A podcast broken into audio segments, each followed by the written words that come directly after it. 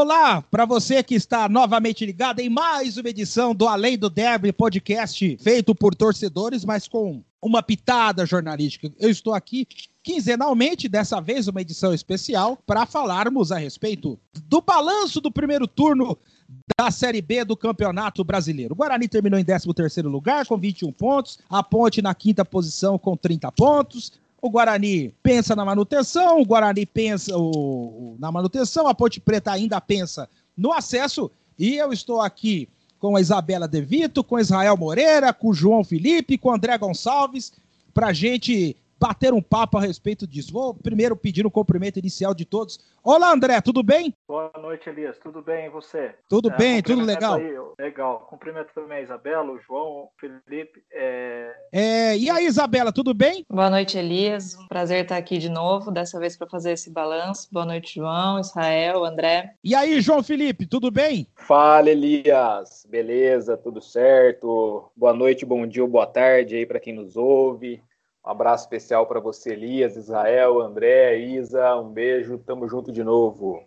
Ele não é ator da Caverna do Dragão, mas ele é o mestre dos magos. Fala aí, Israel! Boa noite, Elias. Boa noite, amigos do Além do Derby. Boa noite, Joãozinho, Isabela, André. É, vamos falar desse primeiro turno, Elias, que surpreende, pode ter surpreendido alguns e nem muitos não ter tido surpresa nenhuma. Bem, vamos lá, vamos falando por, por enquanto das notas. Vamos começar aí. Isabela, que nota você dá para o desempenho do Guarani no primeiro turno? Por esse final de primeiro turno, eu dou 5,5, senão a nota era pior. E, e te deu uma esperança de que a coisa vai melhorar no segundo turno? Eu acredito num segundo turno melhor, sim. É, mas esse primeiro turno foi bem complicado, né? E vários erros aí de planejamento. Eu acho o, o final foi bom, né? Poderia ser melhor, mas dentro dos limites foi, foi ok. Então, por isso, 5,5. E a nota da ponte, hein, Israel? Olha, Elias, é... você falando em nota já me dá um negócio já, porque na, naquele último, na última oportunidade que você me convidou,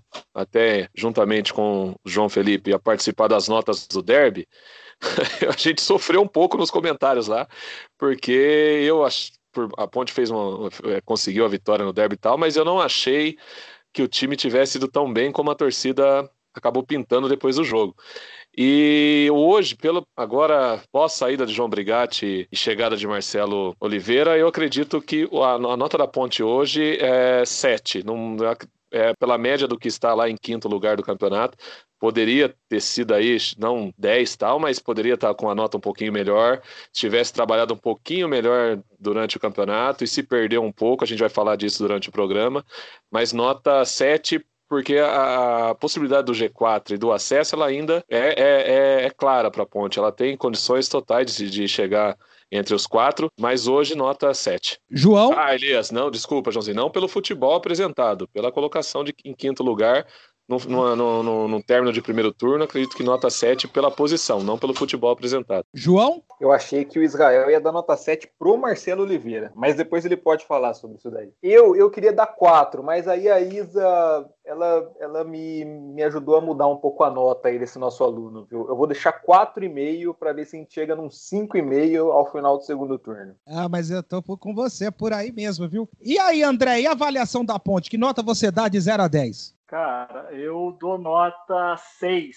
6. Juntando desempenho no campo, troca de técnico, é, algumas, é, alguns problemas é, internos de diretoria. Então, eu, avaliando tudo isso, eu dou nota 6. Agora, gente, ficou muito claro nas, avalia nas avaliações de vocês que falta alguma coisa, né? É, no, em termos de nota, em termos de futebol também. É... E a gente sabe que, infelizmente, os dois clubes de Campinas ainda deixam muito a desejar na questão de estrutura. É... E eu, eu queria perguntar para vocês o seguinte, né? Por que, que esse assunto não é tão é, por que, que, esse assunto não é tão fervilhante? Por que, que esse assunto não é pauta, no, mesmo entre os torcedores? Porque para você disputar o campeonato como a Série B e para e conseguir um desempenho de excelência, tem que, ter, tem que ter estrutura, tem que ter um bom CT, alojamento para hospedagem, é, departamento de fisiologia bem equipado. E a gente não sente nos torcedores que essa é uma preocupação. Por quê? Por que acontece isso, Israel? Olha, Elias, é é um assunto que vira e mexe na ponte acaba se tornando pauta até muito carregado sobre a construção da nova are da arena. Então isso até ficou acalorado nos últimos dias aí, até hoje ainda está acalorado o assunto, que realmente é uma pauta que dividiu o torcedor da Ponte. Pelo menos a gente percebe isso nas redes sociais. É, a divisão é clara de quem é a favor, quem é contra, e cada um com seus motivos, até chegando é, numa violência virtual, até um, uma agressão mútua de um lado do outro, de quem é a favor, defendendo as suas razões, e quem é contra também.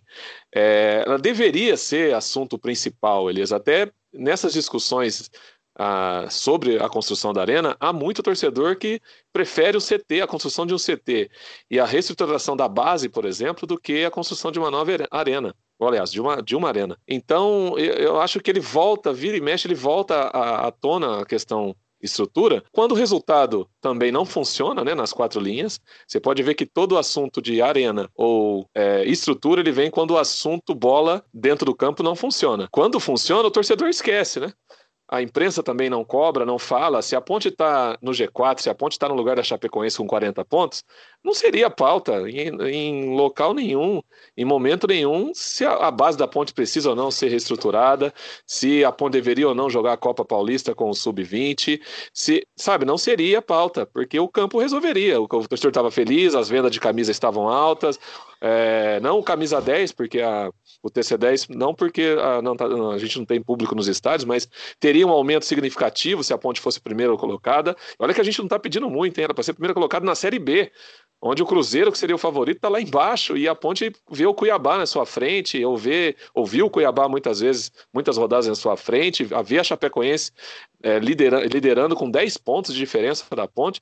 Então eu acho que ela não é pauta e não é assunto do torcedor ou na imprensa campineira quando a bola resolve, quando a, a bola entra, é, isso não é pauta. Hoje, quando a Ponte já virou um clássico na Ponte, o futebol não vai bem, é uma derrota, um empate, uma, é, qualquer coisa que aconteça que não seja a vitória da, da ponte. Mesmo assim, né, quando acontece vitória, há muito questionamento. A arena é à tona e com a arena carrega toda essa é, modernização, essa estrutura que deveria ser do dia a dia. Né? A ponte abandonou essa ideia de, de CT há muito tempo. Depois, acredito que com a reforma do Jardim Olina para a Copa, ela, aí que ela se assentou mesmo no assunto. E agora a gente vê que a estrutura e a fisiologia da ponte são precaríssimas, né? Não, a ponte, o jogador na ponte, no DM, na ponte, você sabe quando volta, não tem previsão de nada.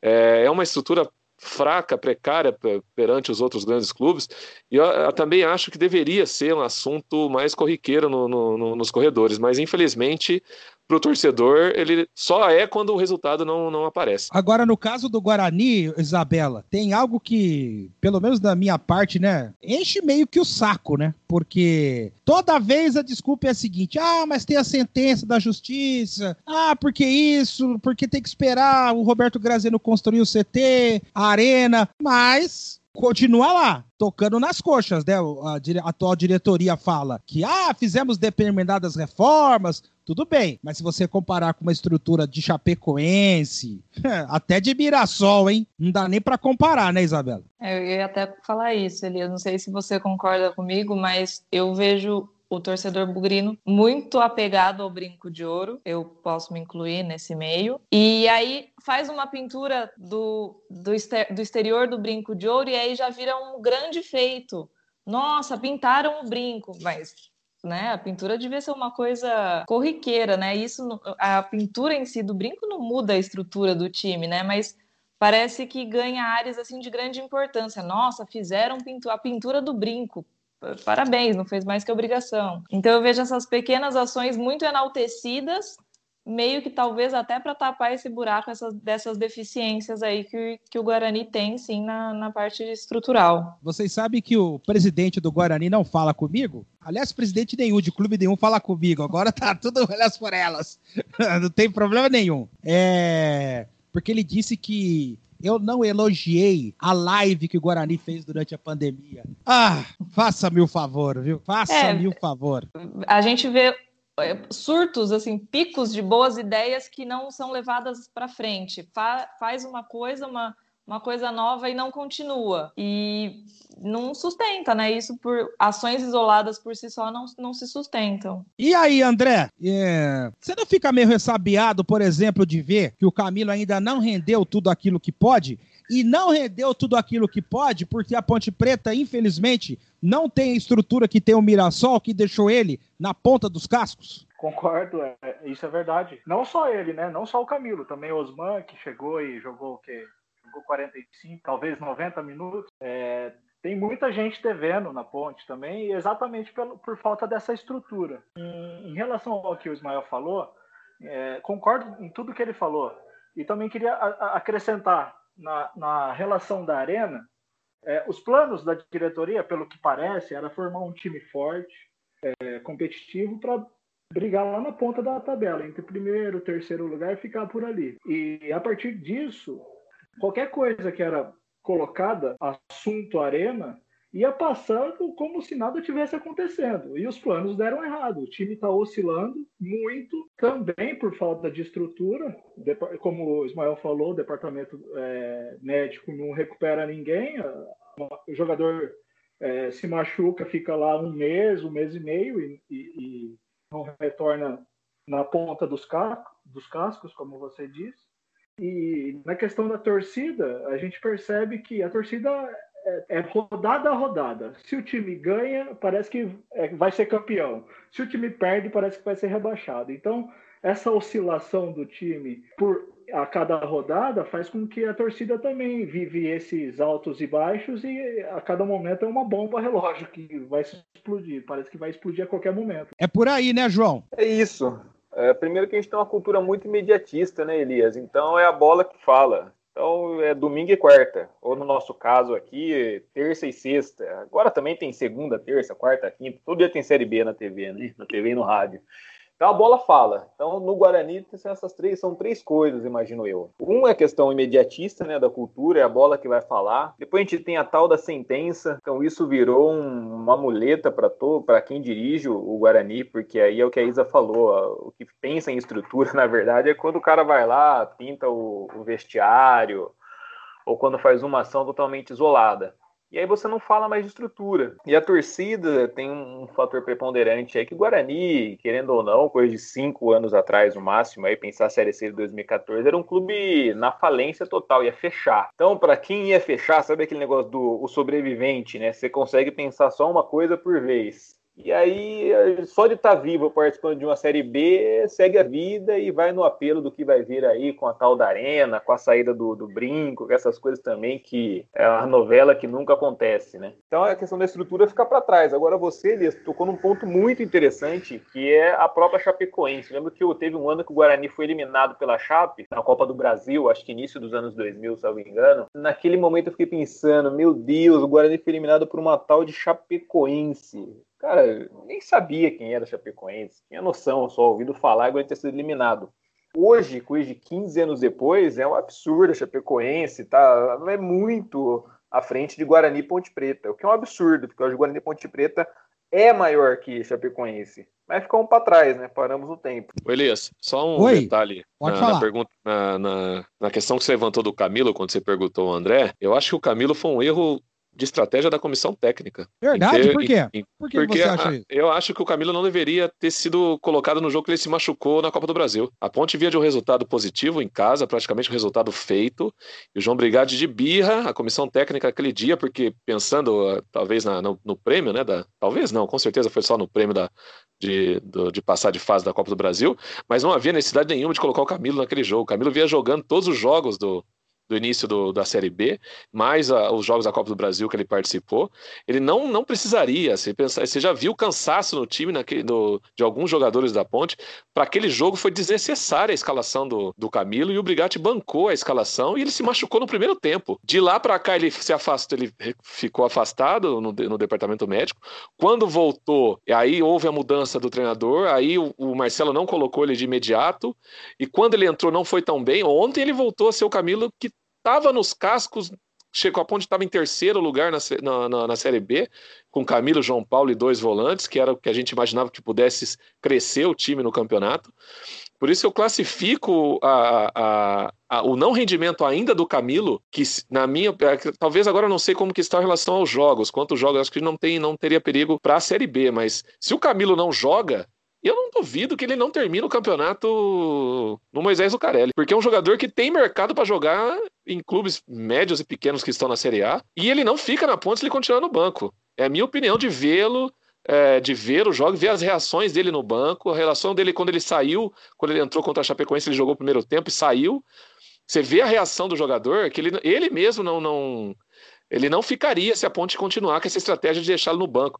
Eu acho que ele já está recuperado, ele vai precisar de ritmo agora, mas o Camilo eu coloco na conta da comissão técnica ele não ter rendido na Ponte até agora, o que ele rendeu por causa de um jogo da Copa do Brasil que a Ponte já tinha feito o resultado em Campinas e foi jogar é, no interior de Goiás, se não me engano, não, me recordo o nome do time do, do, de, Pernambuco, que a Ponte enfrentou já com o resultado praticamente feito e o Camilo se machucou no primeiro tempo e depois Está voltando somente agora, em outubro. Antes de encerrar o bloco, vou contentar aqui o João Felipe, o, o João Felipe recordou. É, falar para você, João Felipe, Isabela, torcedor bugrino já encarou cada bonde, hein? Eu tô, olha, tô vendo aqui. É, os jogos, ô João, foram em 2008 pela Copa do Brasil. Você acertou. Primeiro jogo, o Guarani perdeu por 3 a 1 e no segundo empatou por 0 a 0 Olha a escalação.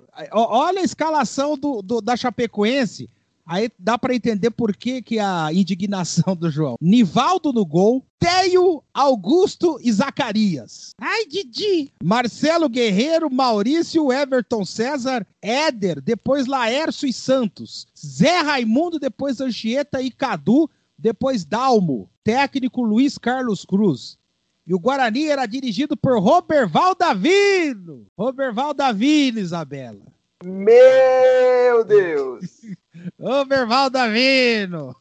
Léo, três zagueiros. Xandão, João Renato e Diego. Danilo Silva, Danilo Silva era bom, era bom. Era bom. Na zaga, então, certamente.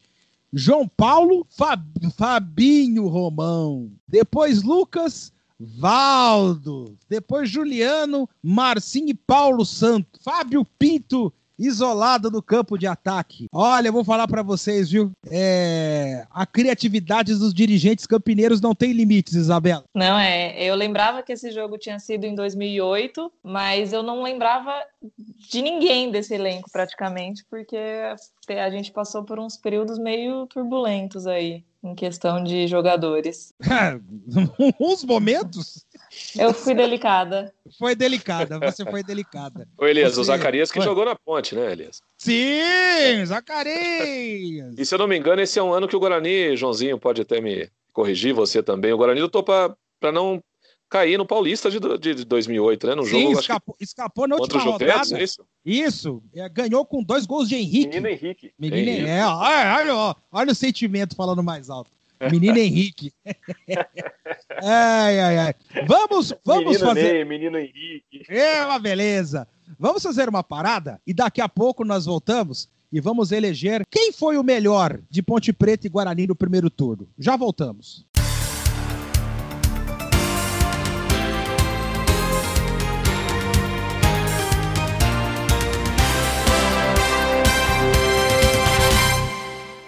Voltamos! Mais um bloco aqui do Além do Derby. E agora, depois de falarmos do desempenho geral, vamos eleger. É... André Gonçalves, quem que se salvou da. Quem foi o melhor da ponte no primeiro turno? Rapaz, eu acho assim. Tiveram alguns momentos, né? Até o Israel falou. É... Que ele tá... O Camilo estava voando até a terceira rodada. Eu achei que ele foi bem no comecinho ali, que a ponte estava se mantendo. A terceira rodada não a Ponte se manteve aí na, no topo da tabela mesmo, alternando ali primeiro, terceiro lugares, bem no comecinho do campeonato. Acho que o Camilo foi bem, mas eu, eu vou fazer uma, a minha decisão em relação ao Bruno Rodrigues. Ele tem sido o jogador mais regular. Desde, desde o final do Paulista, ele tem salvado muito, muito o time da Ponte em muitos momentos. Uhum. Tem alguns jogos complicadíssimos. Ontem era um deles, que o primeiro tempo foi horroroso, ridículo. É, e Bruno Rodrigues pegou a bola e tomou conta do segundo tempo do jogo. Eu, eu vou ficar com ele e também lembrando um pouco também do, no, do, da fase final ali do Paulista, eu vou, vou ficar com o Bruno Rodrigues. É. Bruno Rodrigues, o voto do André. Vou pegar primeiro os pontos peretanos. Israel, quem foi o melhor do primeiro turno para você? Olha, Elias, é, eu queria muito falar que, no nome do João Paulo, mas pela parte final da, da do primeiro turno, é, nem ele, por incrível que pareça, nem o Ivan foram é, tão bem como a gente imaginava. O Ivan fez uma defesa mágica, ex excepcional no derby, mas o Ivan que teve de é, e algumas outras grandes defesas que ele fez em algumas partidas, mas o Ivan também marcado por alguns erros que a gente não esperava que ele pudesse tomar, porque ele está no momento, a gente acreditava que ele estaria no momento de amadurecimento numa Série B e ele, pelo contrário, bateu também, acredito que pelo posicionamento da defesa, tal, que não, até hoje não se acertou. Mas eu vou nessa com o André. Eu acho que Bruno Rodrigues, é, todos que estão no elenco dos 11 que vem jogando constantemente, eu acho que o, o destaque é, é, o Bruno Rodrigues pelo que ele vem fazendo e o André também tocou num assunto importante da, da reta final do Paulista, ele decidiu junto com o João Paulo alguns jogos e se manteve aí, principalmente no jogo de ontem, alguns outros, que ele chama a responsabilidade, coisa que os outros jogadores da Ponte não, não vêm fazendo. Então eu fico com o André Bruno Rodrigues. Bruno Rodrigues, segundo voto, eu vou votar no Bruno Rodrigues também. Oi! Me permite aqui, é, o Israel falou do Ivan, é, também, não sei se é o momento, mas a questão do, da lesão do Ivan também é uma coisa bem estranha, né? Bem esquisita. Ah, eu vou, eu vou reservar. Eu vou reservar, tá. eu vou reservar para discutir isso no próximo bloco. No próximo tá. bloco. Talvez por isso que até que o rendimento dele caiu muito, né? A gente é. não sabe, né? Mas enfim. Essa história aí, essa história eu vou contar para vocês, viu? Tá mal contado, hein, Elias? Ah, nem me fale, nem me fale. Bem, eu voto também no Bruno Rodrigues, então para nós, Bruno Rodrigues, o melhor do primeiro turno na Ponte Preta. Gente, eu, eu, já dei meu voto aqui pro melhor do Guarani. Vamos ver se vai casar com o voto do João e da Isabela. Isabela, quem é que você escolhe? Nossa, que difícil, né? Até porque a gente não teve muito uma regularidade nos jogadores, é, de jogar assim, muitos jogos, repetir escalação e tal. Eu vou de Gabriel Mesquita, porque para mim essa recuperação do Guarani passa muito por ele, essa segurança que ele trouxe para o gol, é, de um lugar acho que pouca gente esperava que que viesse essa, essa segurança. E para mim a gente não tem uma, um bom goleiro desde a saída do Bruno Brígido em 2018. Então para mim Gabriel Mesquita. Nossa, dois anos sem um goleiro de qualidade é muito tempo, hein? Para mim o, o, Bruno Brígido foi o último bom goleiro. Desde não, então. Eu, gente... Não, eu concordo com você, mas dois anos é. haja tempo, hein? Pois é. Haja tempo. E você, João? Ah, eu tô com a Isa. Gabriel Mesquita. Achamos um goleiro finalmente. É isso. Depois do, do Bruno em 2018, a gente penou aí com Oliveira, George, Agenor, é, Jefferson Paulino, Clever. bom, Rafael Pinho eu deixo para votar em outro momento. É Gabriel Mesquita. Eu também votei no Gabriel Mesquita. E eu vou antecipar a discussão que eu tinha falado pro que eu tinha falado pro André, pelo seguinte, porque eu acho que os dois goleiros, eles retratam, gente, a falta de planejamento do futebol campineiro. Explico. O Ivan, em relação à lesão, tem problema nenhum, não tem problema nenhum a Ponte ter tratado de maneira conservadora, se o departamento médico achou por bem fazer um tratamento conservador, mas esconder a informação, esconder a informação. A gente não sabe até que ponto essa lesão prejudicou o desempenho do Ivan. Uma coisa é o médico falar, o médico falar, ah, em nenhum momento interferiu no rendimento do goleiro. Mas você tá dentro do, do espírito do goleiro para saber isso? Tem gente que tem, tem pessoas que reagem de modo totalmente diverso é, perante a dor. Tem gente que fica paralisado, tem gente que cresce. Como é que é o Ivan? Eu não sei, o André não sabe, o Israel também não sabe. E no caso, e no caso do Guarani, eu concordo com a Isabela, com o João. O Gabriel Mesquita é o melhor goleiro é, dos últimos dois anos que apareceram aí no Guarani. Só que é uma tranquilidade com prazo de validade. É até janeiro do ano que vem. Aí, janeiro do ano que vem, acaba o contrato dele, ele volta pro Atlético Paranaense. E vai acabar o contrato também do Jefferson Paulino. Quer dizer, o Guarani vai virar fevereiro do ano que vem sem goleiro experiente. Só os da base. Quer dizer, é, como, é que eu não como é que eu não posso criticar tantos erros de conceito e de tomada de decisão, Israel? Não, Elias, tem que criticar sim. Que eu ainda tô achando essa história do Ivan muito estranha, muito mal contada, é, vir à tona agora, no momento que ele também não vinha tão bem no campeonato, e a levantar essa. É, levantar não, né? É, anunciar o afastamento dele pela contusão que ele já vem de algum tempo carregando. Eu não tô te... Desde quando você começou a falar, eu estou tentando puxar na memória aqui qual foi o jogo que o Ivan demonstrou realmente sentir dores por algum tipo de contusão. Eu não sei se o André pode me ajudar aí, me lembrar, porque eu não consigo puxar assim o jogo que o Ivan, a gente. Na classe, se houve alguma é, de momento de jogo, de é, contato tal, pode até ser, mas eu lembro dele é, é demonstrar que essa contusão poderia estar incomodando ou não. É, eu acho que o Ivan, ele talvez tenha tomado a decisão certa de não ter saído para o time da, de Portugal, que é um time de empresários lá em, em Portugal, quando houve é, Famalicão, como é que chama, Elias, o nome do time lá? Fa, é, Famalicão. Famalicão, que é um time que está até na primeira divisão de Portugal. É, e houve a convocação, ele foi para a seleção principal, não só para a pré-olímpica, ele esteve na seleção principal e eu acho que tanto a ponte, eu acho que a gente perdeu o time no Ivan e eu não consigo mais. Aí você vê do nada esse garoto, esse moleque do Flamengo estourando, e aí você olha e começa a ver as comparações. Pô, eu vi esses dias ouvindo um colega nosso aqui, da, um colega não, um professor da, do Rádio Campineiro, João Carlos de Freitas, falando a, a parte técnica desse menino do Flamengo é totalmente acima da do Ivan. É, e assim, são observações que você começa a ver e vê que a Ponte perdeu a chance. O Ivan deveria ter saído. É, é, difícil falar isso e a gente também poderia ficar bravo no momento quando, puta, saiu, a Ponte vendeu mais um jogador no meio do campeonato, agora vai fazer, mas a Ponte tem um grande goleiro, que é o Igor Vinhas, é tão bom quanto o Ivan, talvez possa até ser com os jogos ele se torne um grande goleiro também, mas eu acho que ela perdeu o time no Ivan e eu acho difícil, agora vai ficar um tempo parar, depois vai retomar de novo, eu acho que seleção para ele, acho que hoje ele já não, visual, não, não vislumbra mais, ele pode até vislumbrar, mas eu acho que a seleção passou também um pouco para ele, ele vai ter que começar de novo quando retornar. Eu acho, infelizmente, que ele é um puta de um menino bom, é um baita de um goleiro, mas eu acho que ele perdeu, ele e a diretoria da Ponte perdeu o time da, da saída, e eu acho que agora a gente vai pagar um pouco e de não ter, de não ter deixado o Ivan ter seguido a carreira dele por por, sei lá, por não foi uma proposta interessante para ele ou para a Ponte e tal. Mas eu acho que, claro, você tem todo tem total razão na crítica, porque o planejamento, se ele está com essa contusão há um bom tempo, deveria já ter sido feito alguma coisa, né? Não esperar agora. Não sei, talvez está preparando agora no final do primeiro turno. O Igor é um baita de um goleiro também, ele volte no final do segundo turno. Eu não, já não sei mais o que pensar ou esperar da comissão técnica ou da, da diretoria da Ponte, beleza.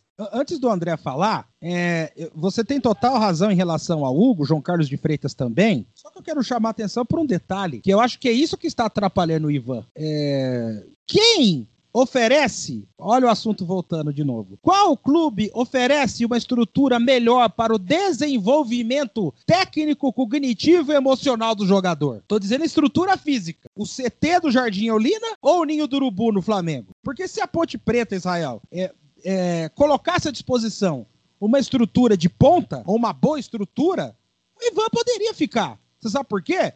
Porque ele teria instrumentos para se desenvolver como goleiro. Aí, como a estrutura da ponte é limitada, o desenvolvimento técnico dele também. André. É, eu vou, eu vou começar com uma polêmica aqui, me julguem.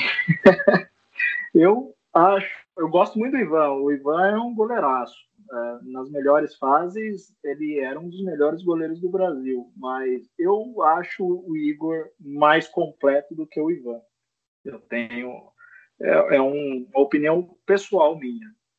Então, eu acho que essa questão do, do tratamento conservador, é, claro, eu não sou médico, eu não estou no dia a dia e tal. Se está fazendo um tratamento conservador, tira o cara do titular, faz o tratamento conservador com cautela, com, com espaço para ele se recuperar de, sabe? Porque tem um substituto à altura, pelo menos à altura no banco de reservas, esperando uma oportunidade, entendeu? É, é basicamente isso que eu penso. Agora, é, manter o, o, rapaz jogando, é, como você bem disse, Elias, a gente não sabe qual é o, o, o limiar de dor dele, se ele estava sentindo dores, se porque não foi. Essa é, é uma das questões também, não foi nada informado. A gente está supondo porque não tem informação nenhuma para tratar do assunto. Então a gente fica sempre é, é, tentando entender o que se passa na cabeça do pessoal lá da direção, do, da comissão técnica, porque não tem informação, então a gente fica tentando entender. É, por que, que não colocou o Igor para jogar? Sei que o Igor tava, se lesionou treinando e tal, voltou a, a, voltou para esse jogo, mas enfim, né? A gente não sabe há quanto tempo que ele está carregando essa lesão, como que ele tá, se ele estava sentindo dores, se isso prejudicou o trabalho dele é, embaixo da trave, enfim, são perguntas que infelizmente a gente não vai saber pelo que a gente conhece a direção, né? Então é, é, fica mais em aberto do que uma resposta. E no caso do João Felipe? Oi? Não, Elias, o André e o Israel estão, eles estão quase, para mim, para Isa fica até difícil, pô. A gente sofrendo aqui para ver quem que era o menos pior, se é o Rafael Alpin ou o Jefferson Paulini, os caras aí com Ivan e o, o Igor no gol. Pô, são dois goleirão, pô. Isso daí lembra, inclusive, o Israel vai lembrar, e também, acho que o início dos anos 2000, que a Ponte tinha, acho que era o Negre e o Fávaro, né? Aí um desses foi para a seleção e quando voltou virou reserva, porque o outro era melhor Exato. que ele, pô. Quase bom isso aí, hein? Tá bom para eles, hein, Isa? Pois é, eu tava lembrando aqui, falando de estrutura e de goleiro, que Giovanni, ano passado, fez barbaridades no gol do Guarani, foi pro Paysandu e, e na coletiva de apresentação reclamou da estrutura do Guarani. Então é. Bem lembrado. E você ficou espantada? Não, não fiquei, de maneira eu nenhuma. Não. Eu não fiquei nem um mas pouco. Eu fiquei envergonhada. Então, mas e o Giovanni, o... que, e o Giovanni que jogou na ponte, né? É, teve toda a base no Atlético Mineiro, né? Se eu não me engano, e o Giovani veio para a ponte. Não, é... o, Giovani, o Giovani teve a base, acho que ele, ele começou no Marília, se eu não me engano. Marília. Vou dar uma checada aqui. É, mas eu acho que ele veio depois ele veio para a ponte. ponte. Né? Depois, é. depois ele veio para a ponte, ponte e depois o Atlético. Ah, ok. Mas, ô, ô, Josinho, é verdade. No início dos anos 2000, a ponte tinha Fávaro, Negre, Lauro, Adriano, né? Foram todos goleiros que surgiram depois o Aranha, que nunca se. O Aranha foi se firmar na ponte, não retorno, agora já mais experiente, né? Mas o Aranha sofreu no começo na ponte, é, pela confiança, tal, tudo que ele passou no, no, início, mas a ponte tinha esses três grandes goleiros de seleção pré-olímpica. O Fávaro foi, também foi um baita de um goleiro. E o Adriano também, que depois seguiu carreira fora do Brasil. O Adriano Basco também era um baita de um goleiro. E aconteceu mesmo, quando ele voltou da seleção, o nosso querido Abelão deixou, deixou o Negre no banco. Isso é verdade mesmo. Ó, só, só para completar. um problema também, né? Teve Edinho, teve época ruim também, né? Nossa! Ah, teve Bruno Não, ali, ali, aliás, é. Já tivemos vou, cada uma. Aliás, eu vou abrir uma surpresa no, no próximo bloco. Mas eu queria, mas eu queria só para encerrar, é, o João e Isabela. Vocês não ficam preocupados com o futuro do Guarani, porque o Gabriel Mesquita é o titular, mas tem prazo de validade. Fevereiro ele vai embora. Ah, demorou já para ir atrás para tentar prorrogar esse empréstimo, né? Eu acho que, inclusive, até pro Atlético é bom que ele tenha pelo menos mais um ano como goleiro titular aqui em Campinas. Bom para o Guarani, bom para ele e bom para o Atlético, que vai conseguir negociar ele muito, muito bem, porque ele é jovem, principalmente, né? E o Rafael Pim pode, ele pode ir para Limeira já hoje, se não for, ele pode ir agora para Limeira, para rodoviária e para Limeira.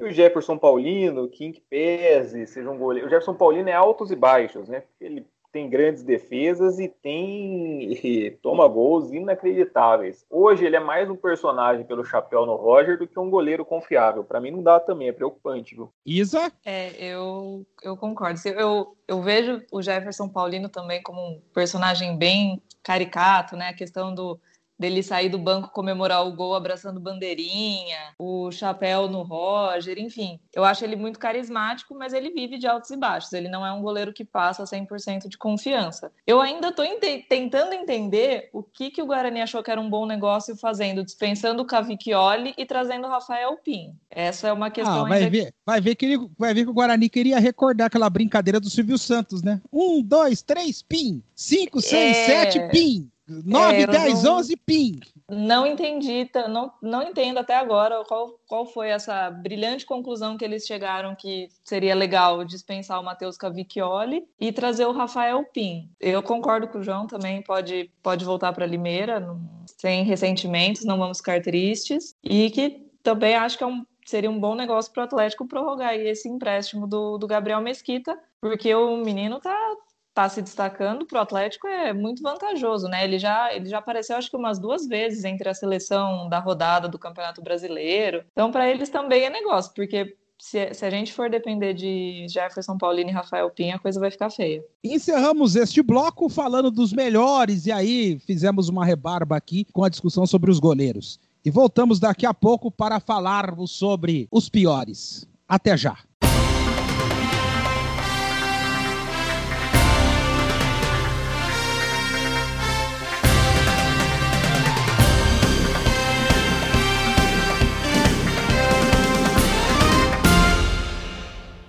Agora, no além do derby, o nosso terceiro bloco, nós vamos falar de quem realmente decepcionou. Eu vou, eu vou, eu vou conversar aqui em bloco, porque é o seguinte, vou começar agora com a, com a Isabela De Vito e com o João Felipe. Isabela e João Felipe, é, pensem aí para vocês quem foi, que, quais os jogadores que decepcionaram. É, Isabela, o seu eleito, ele pode entrar nessa seleção aqui porque em, em, em 2017, olha, já, já, já se completam três anos. Eu fiz uma seleção com os piores, com os piores de todos os tempos do Guarani. Eu coloquei Márcio no gol, Marco Antônio, Thiago Matias, Plínio e Gilton, Dega, Rafael Fefo, Mica e Michael Sapucaia. Niquinha e Badico, técnico branco. Esse pior seu, Isabela, entra nessa, nessa seleção macabra? Nossa, essa seleção é boa, hein? Quer dizer, ela é ruim, mas ela é muito boa porque ela é muito ruim. É... Eu não sei, eu não, eu não consigo nem eleger, acho que um pior porque são a coisa tá tão estranha. Tem um jogador que toda vez é a sorte assim, a sorte, né? Que horror, que horror falar isso. Que ele tá lesionado e não tá entrando, porque toda vez que ele entrava eu já ficava nervosa, começava a me dar dor de barriga, que é o Marcelo. dor de barriga? Nossa, eu, eu queria, sei lá, ir viajar, fazer qualquer outra coisa no momento em que anunciavam que ele ia entrar. Mas é. agora ele não tá entrando, então eu não sei, assim, eu não consigo eleger um pior. Ah, eu mas fica que... com o Marcelo então. Fique com o Marcelo. É, eu fico com o Marcelo, porque acho que para mim é o pior desse elenco hoje. João, quem que é seu eleito? Ó, primeiro que eu gostei da sua seleção. Dessa seleção aí, inacreditavelmente, tem o Mica, por exemplo. Como que o Giba, que fez milagre aqui em Campinas, ele não tirava o Mica daquele meio-campo. É inacreditável, né? Mas vamos lá, o, o, meu pior, ele disputa a posição nessa sua seleção, sem dúvida nenhuma, ah. porque eu acho que ele seria titular, inclusive. O Márcio seria reserva de Rafael Pinho. O Rafael ah, bom, é bom voto, muito, hein? Muito, muito ruim. Muito, muito bom voto. Rafael Pim foi o voto da o voto do João Felipe. Eu vou votar em Giovanni. Ah, gente, não dá, hein? Ah, pelo Bom amor voto. de Deus. Pelo amor, tá louco. Pô, o cara, e ele é acionado diversas vezes na partida, tem diversos confrontos um contra um, não ganha uma. Não ganha uma. É sugado por toda e qualquer marcação. Então o Giovanni é o meu pior. O Giovanni é o meu pior. Vamos lá. O Giovanni então, é o famoso zumbi, né? Por quê? Ele tá, ele tá é um morto-vivo dentro de campo. Então eu vou falar para você, viu? A Isabela pega pesado, hein? Não tá nem aí.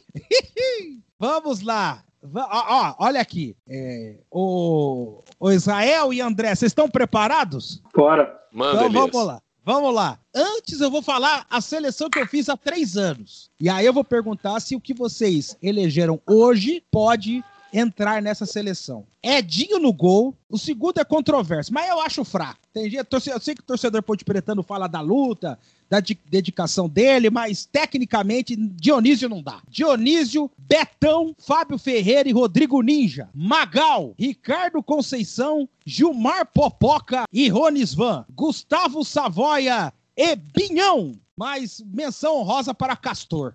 Seu voto, o seu primeiro voto, Israel. Nossa, Elias. é, eu já vou começar votando, discordando do senhor. O senhor não pode colocar Dionísio como um dos piores da. Pelo amor de Deus, Dionísio. Ah, eu acho ele fraco. Não, ah, não, ele... não, não, opinião, claro. É ah, vamos respeitar, mas. Assim, mas quem é o treineiro? Você quem é o tá treineiro dessa seleção, Elias? Oh, verdade, verdade. Boa, João. Você, você tinha me esquecido. Deixa eu... Ah, deixa eu ver. O, O técnico do Guarani era branco. E na Tá ponte, Elias? E na ponte, Paulo Comelli. É. É, esse Tá é bom, brigar tá mesmo. bom, Esse, tá esse é brigar mesmo. Mas assim, eu- eu- na seleção do Elias de 2017, o, o Dionísio não. O Dionísio, É. por mais. Assim, eu não. Claro, ele não era uma sumidade de, de, de, de técnica, nada disso, mas o Dionísio, o Dionísio fez. Cara, o Dionísio fez muito gol com a camisa da ponte. O que, eu, o Não. que eu acho legal, o que eu acho legal de torcedor, não querendo cortar você, é que é quando o torcedor é apaixonado pelo cabeça de bagre ou jogador fraco, ele arranja argumento de tudo quanto é lado. Ele, ele tenta se defender de tudo quanto é lado. Dionísio, Dionísio jogou até no O gol pra Dionísio defender a salvou. ponte, cara.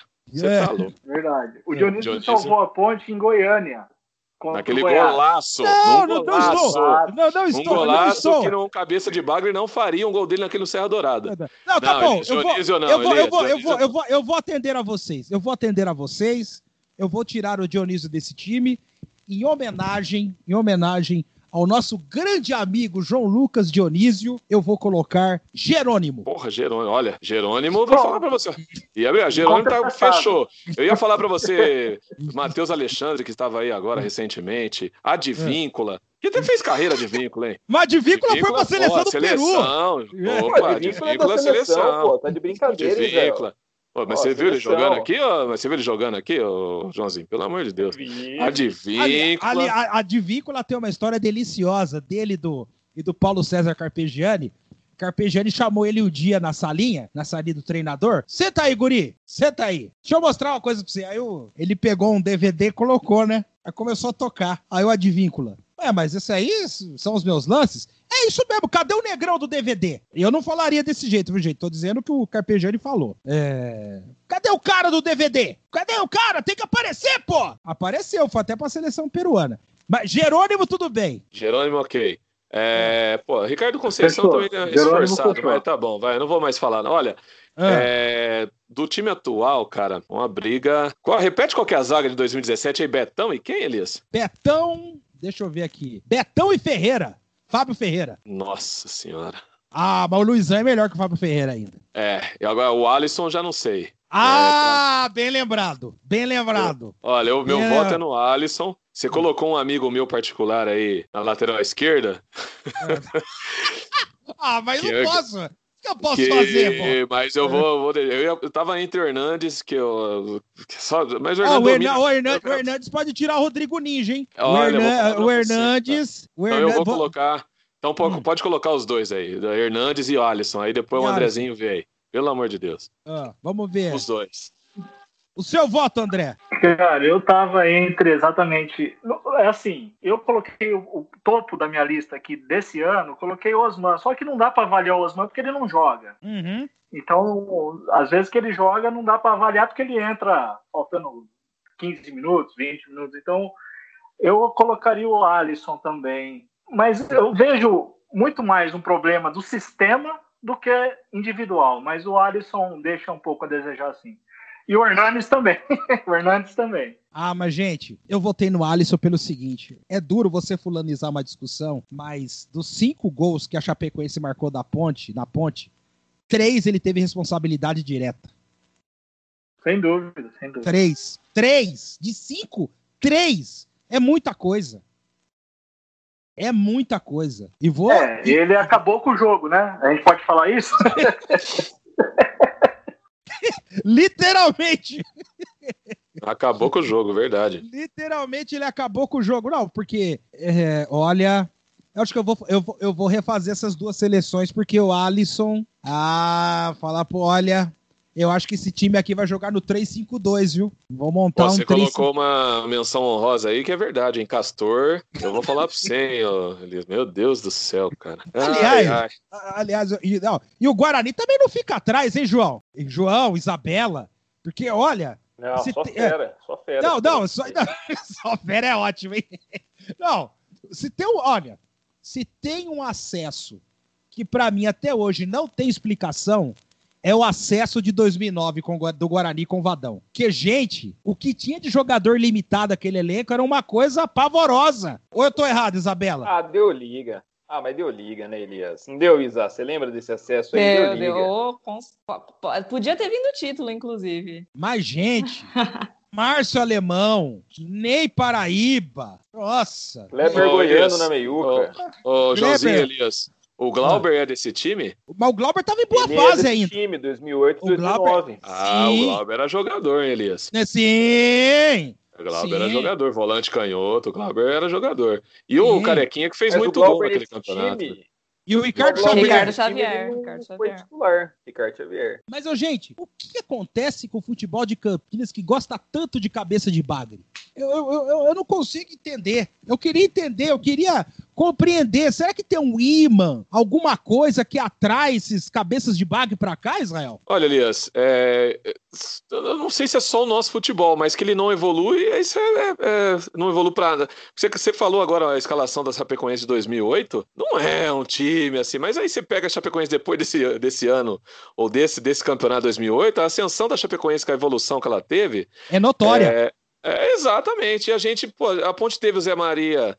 Ah, o Zé Maria, não, o Dedé, né, que você falou. É o Zé- não, Zacarias. Ponte teve Zé Maria, Zacarias, a Dedé é boa.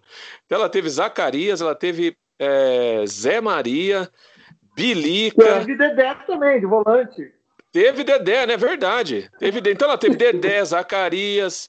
é, Zé Maria, cara, Bilica, Deda, olha, ah, vou falar pra você, hein, Elias, é difícil, hein? Fábio Ferreira, que você citou na sua seleção. Isso a gente tá falando de 2007, 2000. 2017. Então, é o que você fez, mas o É. eh, 2007 pra cá, mais ou menos, essa, essa geração aí, a Ponte não passa ano, entra- monta, depois de 2008, montou um bom time, apesar de Deda e Bilica, mas tinha Elias e Cajá, né? Danilo Neck e Marcelo, Marcelo, esqueci o sobrenome de Marcelo, atacante de Ah, 2008. esqueci. Esque- É, eu sei, eu sei. É, Danilo Neck e ele. É. E a Ponte, assim, ela veio depois, 2009, era esse time que perdeu os dois derbys, né? Marcelo Soares. Marcelo, Soares. Isso mesmo, Marcelo Soares. E o time que ganha, Joãozinho, mas anota aí, o time que ganha os dois derbys no ano sobe, hein, Joãozinho? É verdade. Pode. Isso é os verdade, dois- hein? Os dois Verdade. times que. A Ponte 2011 ah, Bem bom, lembrado. tinha, um, tinha um bom time em 2011. O Guarani lutou também, eu acho, para não cair em 2011. Foi, não foi, é, a Ponte ganhou os dois derbys, ganhou o derby do Majestoso, depois o derby no brinco com o gol do Cajá lá, do Emerson, o, o ídolo do Joãozinho. E. Mas, cara, é. Não sei, Elias, falar por que, que o futebol campineiro não evolui. Ah, Passa ano, entra ano, tem sempre uns cabeçudos, isso é verdade mesmo. Não, Pô, é, João- é absurdo, é absurdo. Eu tô vendo aqui, por exemplo, 2018, o derby que a Ponte ganhou de 3 a 2 no Brinco de Ouro. Gente, se você parar pra pensar, o time da Ponte não era lá essas coisas. Aliás, tinha uns cabeçudos lá também. Ó, Ivan, Igor Vinícius, Renan Fonseca, Reginaldo Eurinho. Defesa ok. André Castro. É, vai, passa. Paulinho. Pa- Paulinho é o clássico pica-couve, hein? Tiago Real, André Luiz, Felipe Cardoso, Danilo, Bar- Danilo Barcelos. Aí daí pra frente é um time interessante. É, mas já teve outros times, meu Deus do céu, pavorosos. Pavorosos, pavorosos. Aí fica difícil, né? Aliás, perguntando pra vocês, qual, qual, historicamente, Isabela, qual cabeça de bagre que já passou pelo Guarani que só de lembrar você sente arrepio? Gilton. Ih, Gilton! No esse eu nem penso. E o seu voto, João? Cara, o Gilton chegou até a ser preso, né? Quando ele esteve aqui por, por pensão alimentícia, não foi? Isso. Mas o que interessa é dentro do campo. Gilton- Dentro do Não, campo, não, aqui, pelo cara, é amor de Deus. ver, é só pra você ver, assim, quando o cara é ruim de bola, parece que tudo dá errado, né? O cara, além de ter problema dentro de campo, ele tinha fora de campo. Cara, eu, eu vou ficar com o Gilton por hora também, viu?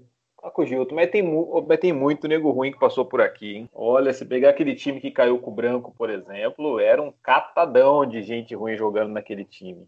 Ah, eu vou atrás. Pera aí, que eu vou, eu vou correr atrás desse time aqui. Pera aí. Ah, cara, pega Aquele esse time, time. esse vai, esse vai lembrar. Esse, é um esse, não, esse, esse, esse era o, Esse time esse era o aqui, circo. Esse Como diria o filósofo, Siloé, Circo dos Horrores. Meu Deus no do céu. ataque, o Zé Teodoro, quando perde o derby aqui, acho que de. Logo na primeira, segunda rodada, o Zé Teodoro pega o boné e vai embora, meu amigo. Aí depois o Isaías Tinoco vem pro, pro brinco, a hora que ele vê o Juliano no gol, ele treme de medo e manda trazer um outro goleiro. Vem aquele Renan do Corinthians, deu errado também. Olha, foi um catadão aquele time montado, viu? Ó- Olha o time aqui. Eu achei. Ó, que beleza.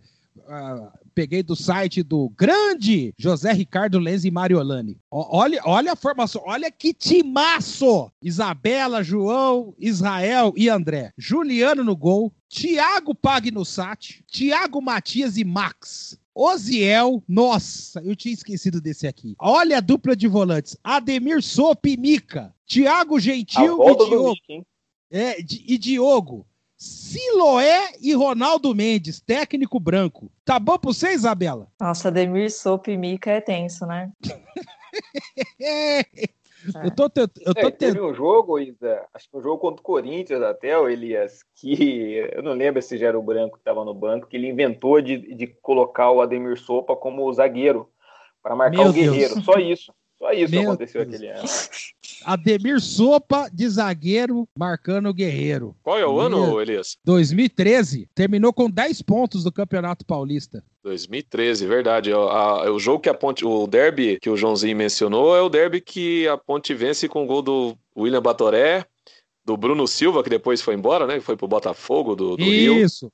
Eu acho que Ferrugem fez outro gol, não estou me recordando quem fez o outro gol da Ponte aqui. A Ponte ganhou 3x1, acho que foi na segunda ou terceira rodada, não sei se o André lembra desse jogo. Foi isso mesmo, 2000, no início de 2013. Segunda Guto, rodada, Segunda, a Ponte fez a... Isso mesmo. É, a Ponte acho que fez a segunda ou a terceira melhor campanha desse campeonato com o Guto Ferreira. 2013, ela ficou invicta até o jogo contra o Palmeiras, na última rodada do primeiro turno. Aí ela perde do Palmeiras, aí ela vai jogar em Bragança, ela empata, ou em Bragança, que ela precisava vencer para pegar o Botafogo de Ribeirão, ela empatou e pegou o Corinthians e tomou quatro. Isso, aí, isso. Aí, foram aí dois caiu... gols, foram um gol de William Batoré, outro de Ramires, Ramires. e outro de Bruno e outro de Bruno isso. Silva. Isso mesmo, é isso aí. Ramires, exatamente. No, é, e quem era o goleiro? O, quem era o goleiro do, do, Só para eu lembrar aqui, Joãozinho. Quem que era o goleiro, Elias? Desse... Edson Bastos. O goleiro do Guarani era o Emerson. Não, do Guarani. Da Ponte era o Bastos. Emerson. Emerson. O Guarani era o Emerson. Emerson. O, o seu ídolo, é verdade. Olha, olha aqui, olha o time. Ó, nossa, olha o time que o Guarani colocou no derby. Emerson Oziel, Leandro Souza, Montoy e Bruno Recife. Ademir Sopa, Luzmar, Denner, Eusébio e Fumagalli. Siloé isolado na frente. Mas o Fumagalli sofreu, hein? E a Ponte jogou com Edson Bastos, Arthur, Kleber. Kleber versão primeira, né? Não essa versão aí. Ferron e Wendel. Baraca, Bruno Silva. Depois Memo. Memo. Memo era bonde, hein? Hum, Nossa. Memo era difícil, hein? Cicinho e o Wellington Bruno. Depois Ramires. Chiquinho, depois Ferrugem e, e William Batoré, técnico Gordiola, Guto Ferreira. Exatamente. É, a, a, o time, o time os 11 da Ponte eram, eram 11 bons jogadores, né? Cicinho depois foi para o Santos, o Kleber foi para o Corinthians. O Elton Bruno, não lembro para onde foi depois. Ele era do Joinville, veio para a Ponte, não sei, não me recordo para onde foi o Elton Bruno. Mas a Ponte tinha é, Ferron que ficou aqui, o Wendel ficou aqui até depois ir para o Corinthians. Edson Bass depois perdeu a posição durante o campeonato, durante o ano para o Roberto, que era o reserva. É, o time, o time da Ponte não era um time ruim, não. É o ano, é o ano da, de um bom campeonato paulista, é o ano da Sul-Americana e é o ano do rebaixamento no brasileiro. Só isso, 2013 foi um ano cheio de emoções. Teve as, jornadas de, teve as jornadas de junho de 2013, mas isso aí é outro assunto.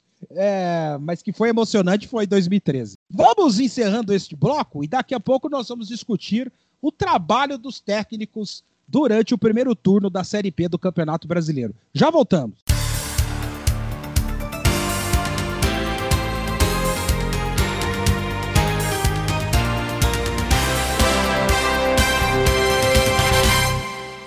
Voltamos aqui com mais um bloco do Além do Derby.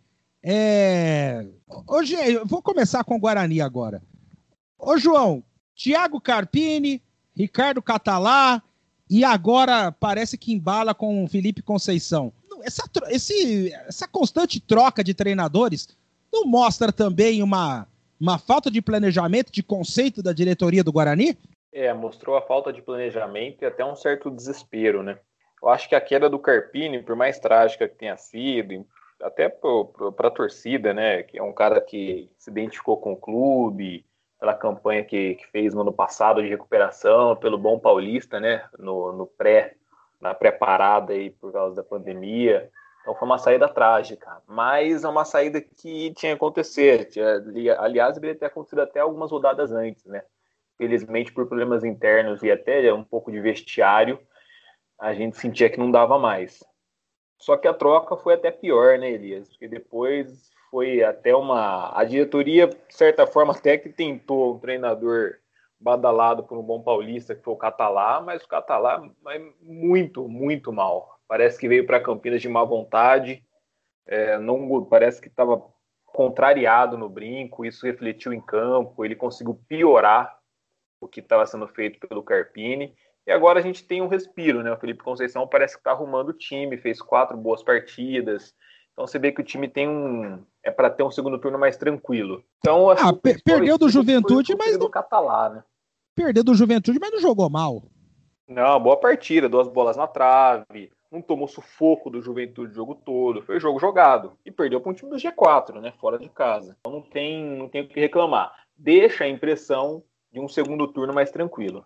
Será que dá para ter esperança, Isabela, de que o Guarani pode encontrar um treinador para fazer um trabalho de longo prazo? Concordo com, com tudo que o, que o João falou. Eu acho que é, o Guarani depositou muito essa esperança no trabalho de longo prazo no Carpini, né? E acabou se acomodando pela recuperação ano passado e pelo começo de campeonato paulista, achando que todos os problemas estavam resolvidos. E aí, quando voltou o paulista e começou o brasileiro, a gente viu que longe disso, né? E aí a contratação do Catalá totalmente despropositada. O Catalá, eu tinha pavor de técnico que fica parado, não se mexe na beira do, do gramado. Não sei, acho que isso me passa uma impressão muito, muito estranha. E eu não, não, não vejo o Felipe Conceição como um treinador a longo prazo do Brinco de Ouro, não. Até porque ele já tá sendo, já foi sondado, né? É, ele provavelmente não fica depois do, do final. Não vejo ele no Guarani depois do Campeonato Brasileiro. Mas eu acho que um segundo turno tranquilo de, é, é o que ele vai trazer para a gente, pelo menos, ainda essa temporada. Israel, é... Gilson Kleina, depois Brigatti, e agora Marcelo Oliveira. Esse início do Marcelo Oliveira, você está decepcionado? Olha, Elias, sim. Viu, Joãozinho? Não vou dar nota 7,5 pro Marcelo. É, eu, na, na, ah. na, troca. Não, calma, calma. Na troca, na troca do. Eu, foi um dos que a, a, a, achei e tinha clareza que deveria realmente ter sido trocado naquele momento o Brigatti, que ele não conseguia mais tirar do time e o time estava em terceiro, hein? Mas o, a equipe dentro do campo não respondia mais aquilo que o Brigatti é, queria ou ele tentava, porque eu acho que o Brigatti ele não ainda não chegou uh, na condição de treinador que a gente que a gente possa ter uma confiança que treinador é, quem decide realmente quem decide decide são os jogadores. Mas você olhava para o Brigatti essa é a minha é, visão assim, olhava para o Brigatti eu não via o Brigatti treinador da Ponte treinador da equipe profissional. Eu olhava para o Brigatti e ele parecia comigo lá sabe beleza ele parecia o torcedor na beira do campo ele era o torcedor na beira do campo então ele não tinha. Ele é muito aquele torcedor da ponte depois do jogo, que para no, no Macaca Dogs, no Macaca da escadaria, para, para na sede das organizadas e, porra, e mete a bronca em todo mundo e fala tal. Ele sempre se portou dessa forma, infelizmente. É um cara muito gente boa, quem o conhece tal, é, pessoalmente. É um cara que sempre trabalhou também. Saiu da ponte magoado, falou algumas coisas depois que é, não e sei se se arrepende. agora, né, o Israel? Ah, ele disse que é ex-torcedor e chegou no Paysandu e elogiou né, o Paysandu tal, queria beijar o símbolo na coletiva. Aí ele, você vê que ele é tão ponte pretano que ele sai com a mágoa e já quer rasgar a camisa, diz que não vai mais, vai rasgar a carteirinha, abandonou. Ele é um torcedor, então é, por isso tá, muito das coisas não ter dado certo. Foi obrigado a ter, ter assim, se incorpora como torcedor e não segue o jogo como deveria ser, como na condução de treineiro da equipe, de treinador e tal. Eu achei na época a contratação do Marcelo Oliveira correta, apesar dos dois anos parados, porque eu achava, acho um jogador, é, um treinador de, de, nome, com um histórico positivo, um campeão, títulos, tudo bem, Cruzeiro tinha um timaço, né? O bicampeonato do Cruzeiro era com baita de um time, Palmeiras campeão com o Brasil também, mas ele leva o Curitiba à final com o Brasil com um time bom do Curitiba, mas não, não era um é, grande time assim, ficou marcado, pouca gente vai se lembrar desse time do Curitiba, mas era um bom time. E o Marcelo chega com essa grife toda, né? Mas é, a Ponte, é, diferentemente do Guarani, a Ponte tem um negócio com treinador de grife que poucos treinadores de nome dão certo no Majestoso. Pouquíssimos treinadores de muito no renome nacional é, dão certo quando chegam na ponte. E o Marcelo está padecendo desse mesmo, desse mesmo processo. Mas ele também está errando na mesma coisa. Não me desce, né, ele? Esse negócio de três atacantes, cara. Eu não, não sei, ele já está aí alguns jogos, ele está inventando ainda, continua com essa invenção de três atacantes. Talvez ontem, o segundo tempo, vá falar para, acho que foi a gota d'água, falar, Marcelo, para, para com esse negócio de três atacantes. Que a Ponte teve a sua melhor momento, teve o seu melhor momento no campeonato da Série B, um quatro no meio-campo e dois atacantes. Então ele precisa ter, ele tem, teve duas semanas aí cheia para treinar. Ele optou por treinar quatro ou cinco, porque deu três dias de folga para o elenco, tal, as duas vezes. Ele não consegue Coisa fazer o time. Duas semanas, duas semanas que o Brigatti não teve, né? Exatamente, o Brigatti não teve. O Brigatti era o jogo no final de semana, jogou numa sexta, numa segunda, numa quinta, e voltou a jogar sábado de novo e foi. E o Brigatti não teve tempo muito também daquilo que eu falei no começo do ter preservado o Camilo naquele jogo. Então ele sabia desse ritmo todo e tinha jogadores que ele deveria ter poupado. Bom, mas isso já é uma outra situação. Mas Elias, é, ele me, sim, ele me não, infelizmente ele, acabou, ele não deixou um pouco a desejar do, desses últimos jogos, principalmente. Mas ele tem agora o segundo turno para poder é, tentar manter a Ponte é, ali brigando entre os quatro e conseguir o acesso no final. É, o time da Ponte, ele não é um time ruim, eu reforço isso. Eu não acho o time da Ponte ruim, mas eu acho o time da Ponte, de novo, mal escalado, mal posicionado, assim como era com o Brigatti, e a Ponte conseguiu mesmo assim ficar em terceira no campeonato. Mas por enquanto, Elias, é decepcionante. A, apesar da vitória de ontem, mas é decepcionante porque ele não conseguiu. Parece que ele desandou também um pouco do que o Brigatti tinha feito, né? A, a, a, virtude do Brigatti era ter um ataque que fazia muitos gols, né? A Ponte fez muitos gols até a, na gestão do João Brigatti, mas tomou muito também. Agora na gestão do Marcelo Oliveira, toma muito gol e não faz. Então ele precisa, tomara que ele consiga, já vai pegar um, uma pedra no sapato que é o América. A Ponte, se tem um time que a Ponte não tem sorte, é o América de Minas. Então, tomara que ele consiga ajeitar o time, mas se não, Elias, eu acho que a vida, a passagem dele por Campinas é, não vai durar muito, não. O, o, o, André, além de você fazer a avaliação do que ocorreu com os treinadores na Ponte Preta, quero pegar um gancho que o Israel falou para lhe perguntar: se técnico de renome não dá certo ou tem dificuldade para apresentar bom resultado na Ponte Preta, por que, que a torcida insiste sempre em querer sempre alguém de renome e recusar ou refutar quando a Ponte Preta contrata um treinador emergente? Bom, eu acho que isso passa um pouco pela por paciência, né? É, a questão do time ser montado para algum objetivo, no início do, campeonato a, a, a, foi clara o aceno da diretoria que estava montando um time para subir. E quando as coisas começam a patinar no meio do caminho do campeonato longo, com um jogo encavalado um em cima do outro e as coisas não, acabam não acontecendo da forma que a torcida almeja, é, e por, por, todo o histórico também da, da instituição, é, a paciência ela é muito curta, né? O pavio é muito curto da torcida da Ponte em relação a não só a técnico, mas a principalmente a jogador. O jogador faz um gol hoje, ele é o craque. Amanhã, se ele entrega um gol e tal, ele não presta, tem que mandar embora. Então tem toda essa ou é 8 ou 80. Então, com o, o, o treinador de grife, acaba vindo a grife de que ele só vai trazer resultado positivo. E, e a gente sabe que futebol não é assim. E a torcida, como é 100%, 100% não, muitas, 90% é passional, é só tá atrás do resultado, acaba acontecendo essas avaliações. É, em relação ao, ao Brigatti, eu também sou um dos que achava que ele tinha perdido o vestiário, não dava mais para ele apesar de gostar dele, é, não tenho nada contra a pessoa do Brigatti, achei o trabalho dele no início do campeonato muito interessante.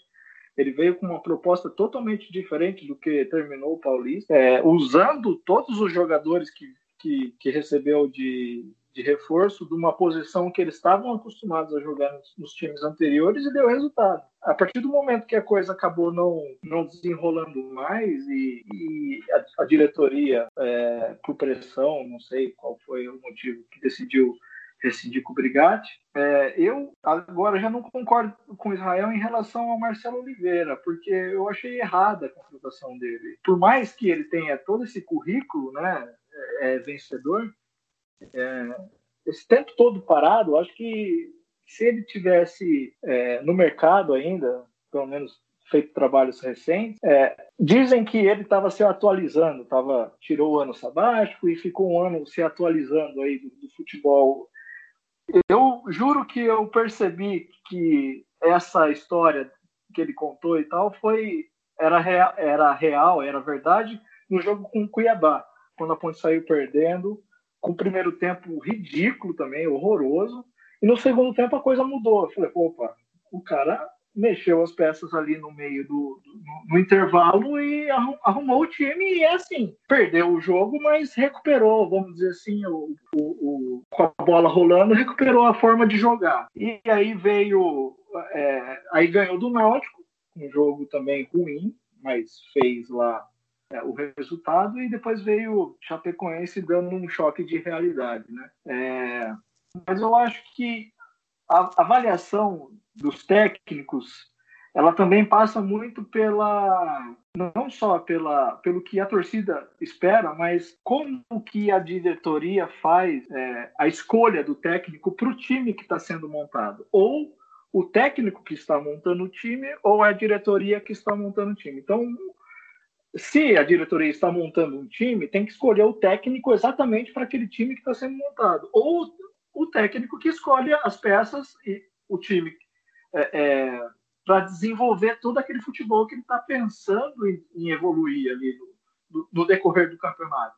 Mas me parece que nem uma coisa nem outra. Eu acho que se, se o resultado ontem fosse negativo, eu não sei não se o Marcelo Oliveira aguentaria mais uma rodada e principalmente pegando o América fora, é um, é um jogo complicadíssimo. Então eu acho que o resultado para ele foi muito mais importante do que o resultado até para o time. A Ponte ia ficar muito longe do G4 e ele ia acumular uma sequência muito ruim aí. Então, avaliação que eu, que eu tenho dos técnicos esse ano, é começar por Gilson Kleina, que foi um, uma bobeira, uma besteira, um equívoco gigante de manter ele no, depois da campanha vexatória do ano passado, né?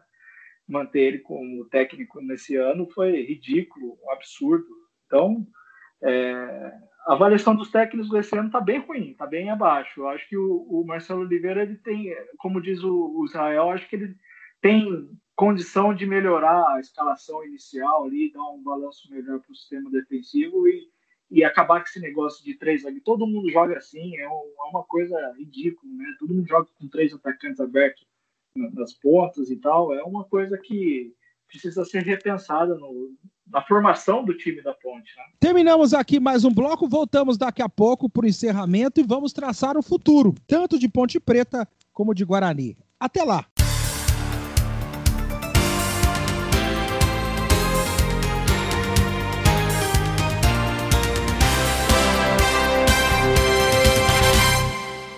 Último bloco aqui do Além do Derby. É uma mistura do último bloco, considerações finais, tudo junto e misturado. É... Vamos começar com as damas, lógico, né?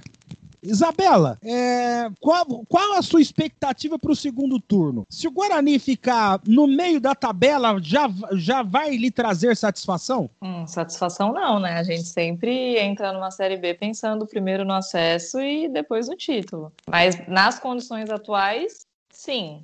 Eu acho que o Guarani tem condição de ficar de oitavo para cima.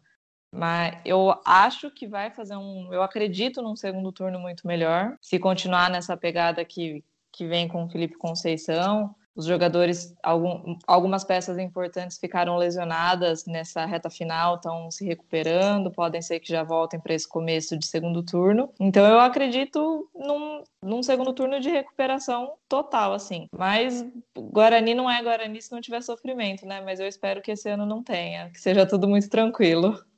E aí, você, ô, ô João, o que, que você. Você espera uma campanha? Você espera uma campanha, por exemplo, que o que o Felipe Conceição fez com o América, uma arrancada que fez até sonhar com acesso ou esquece é, é, campanha intermediária? O duro de pensar nessa campanha que ele fez com a América foi aquele final desastroso de perder a vaga numa derrota para o São Bento em casa, né? o rebaixado São Bento. Mas eu, eu acho que é uma campanha de recuperação e tranquilidade, acho que vai ter altos e baixos ainda no segundo turno, e a gente vai ficar no meio da tabela, e é como disse a Isa, não é satisfatório, mas dá um alívio, né, Elias? Porque, gente, voltar para a Série C, meu Deus, é para abandonar tudo e sair correndo. Viu? Então é para ficar. Para ficar e planejar 2021. Quer dizer, já vai terminar em 2021, né? Sim. É para ficar sim. e ver o que vai ser no, no, na próxima temporada. A pergunta para o Israel e o André é muito simples.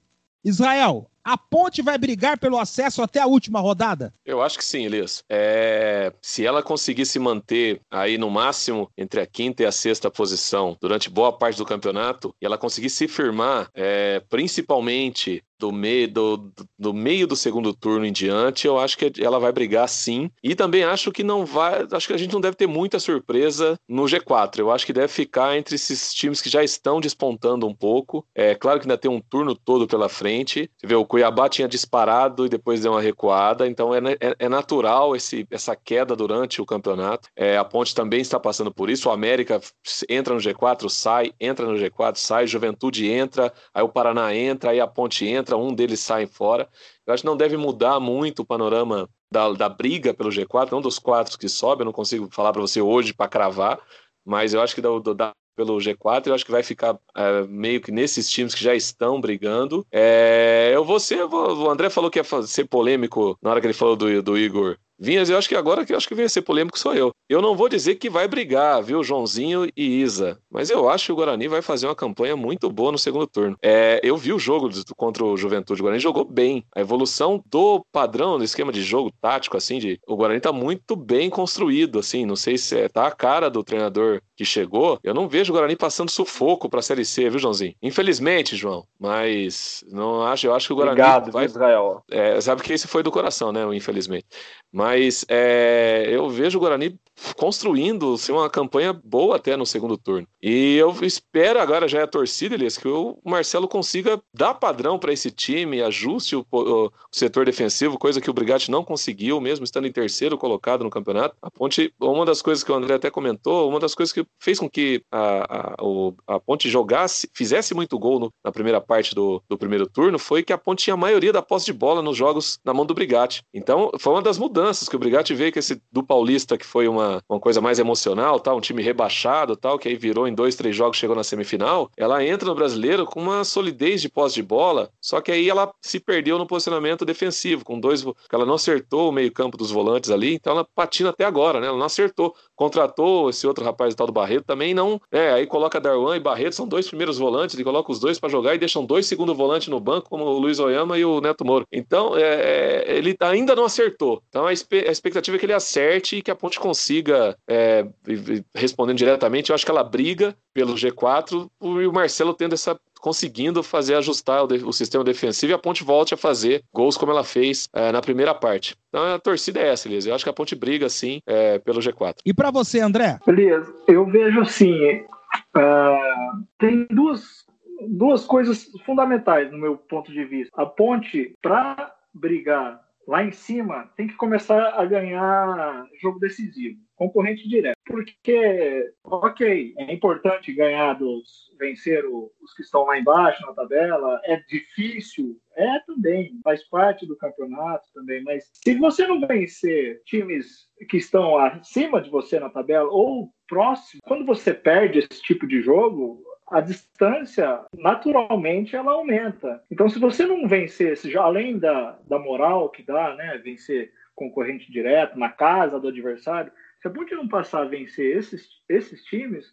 eu acho que vai ter um problema aí para se manter nesse, nesse, nesse patamar de brigar pelo título. Porque agora o campeonato vai ficar mais difícil. Os times que estão lá embaixo ah, vão começar a jogar pela última bola, entendeu? Então, se não vencer concorrente direto, vai ficar bem difícil. Eu espero que vença, sempre, 100% dos jogos, mas a gente sabe que não é assim. E também, é, outra questão que eu vejo que o, Mar, que o Marcelo Oliveira precisa resolver rápido é, é escalar melhor o time. Né? É, o Brigatti estava com esse problema também, e o Brigatti também tinha um outro problema, que era mexer mal do time. Né? O Marcelo, pelo menos, ele mexe melhor. Né? Então tem essas duas questões que eu acho que se a ponte começar a vencer concorrente direto e a escalar melhor, começar os jogos melhores, é, fazer um primeiro tempo melhor, é, tem tudo para subir.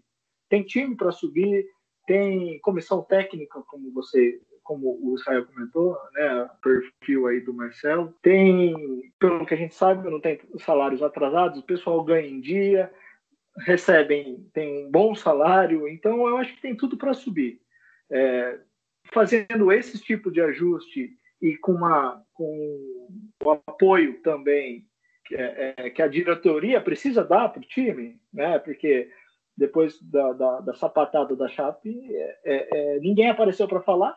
Né? Então, eu acho que nos momentos difíceis a diretoria também precisa aparecer. Né? Não é só no oba-oba. Então, eu acho que precisa unir algumas coisas aí para o time é, chegar forte lá no final da, da última rodada. Elias, só complementando Oi. rapidinho o que o André falou.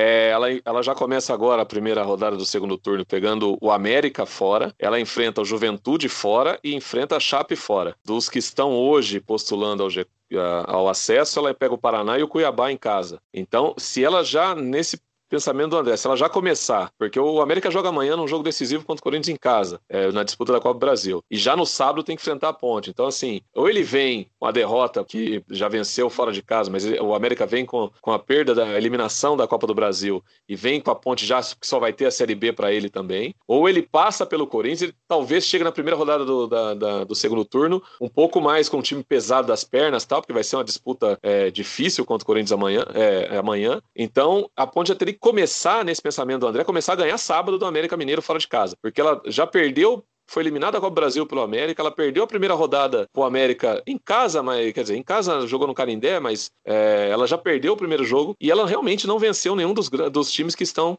à frente dela ou que estão brigando com ela.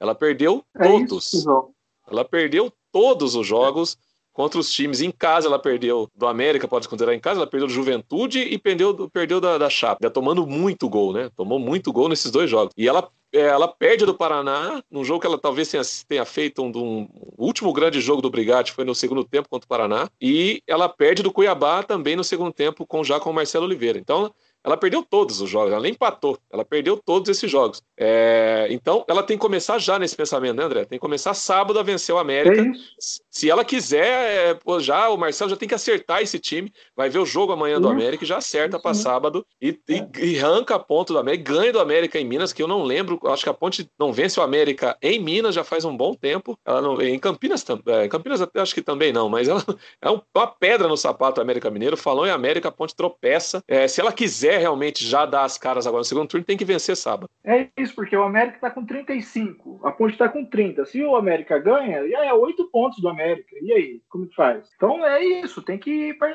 tem que vencer esse jogo, não tem jeito. Bem, a discussão está muito quente, mas vamos ter que encerrar. Termina aqui mais uma edição do Além do Derby. Até a próxima, viu, Isabela? Até a próxima, Elias. É, eu quero ver esse bate-papo agora no final do segundo turno para ver aí quem estava com a razão, quem acertou as previsões. É sempre muito legal estar tá falando aqui de futebol, especialmente do futebol de Campinas com vocês. Até a próxima. Até a próxima, João. Valeu, Elias. Obrigado mais uma vez pelo convite.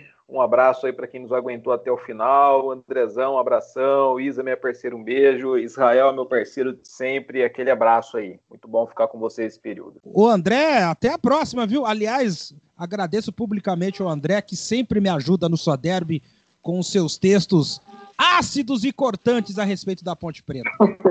Obrigado, Elias. Valeu. É um prazer aí acompanhar também vocês. Obrigado aí, Israel, ao João, à Isabela.